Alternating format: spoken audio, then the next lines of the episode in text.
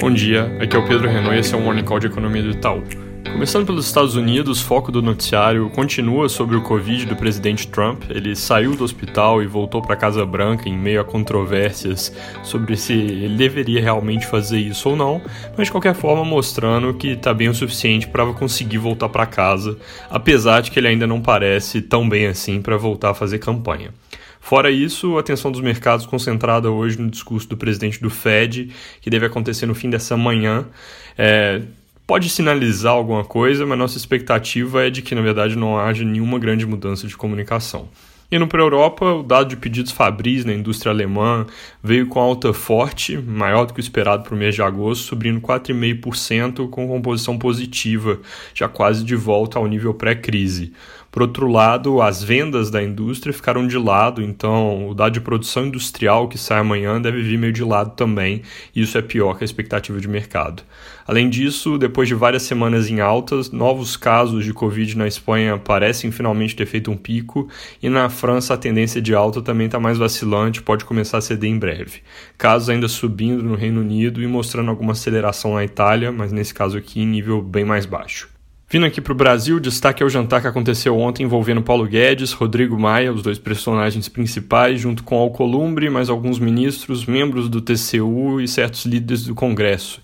Esse jantar causou bastante expectativa porque a intenção dos presentes era fazer uma reaproximação entre Rodrigo Maia e Paulo Guedes, e a repercussão hoje é bem positiva, na linha de que o presidente da Câmara pediu desculpas ao ministro por um comentário ofensivo que ele tinha feito na semana passada, e que, além disso, ambos falaram em voltar a trabalhar juntos reformas. Depois de jantar, eles falaram com a imprensa e vários dos presentes reforçaram que as soluções para colocar de pé a renda cidadã vão ser consistentes com a manutenção do teto de gastos e que eles convergem sobre a necessidade das reformas administrativa, tributária e do Pacto Federativo.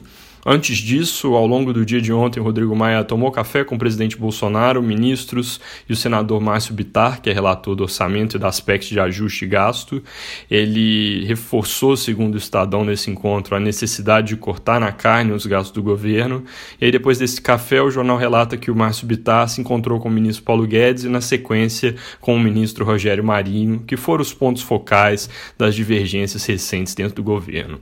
Essas sinalizações foram positivas e só as notícias que foram surgindo ao longo do dia e a expectativa do que ia sair no jantar já trouxeram alguma melhora para os mercados locais.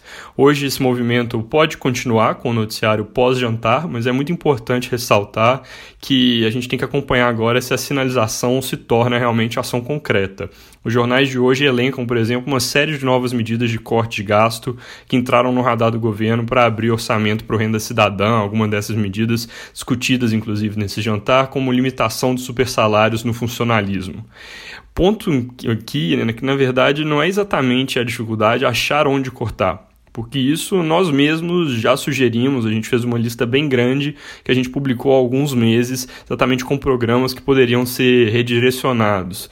O ponto é que a necessidade é de achar a vontade política para fazer essa que seria a forma mais responsável de viabilizar o aumento de gasto social, sem criar aqui o risco de contas públicas com uma trajetória insustentável. Para terminar, só para não deixar de passar um ponto que nós chamamos a atenção ontem, a última audiência pública sobre a reforma tributária no Congresso terminou sem a fixação de prazo para apresentação do parecer do relator, que seria aqui o próximo passo, e nesse sentido, então, fica indefinido. É isso por hoje, bom dia.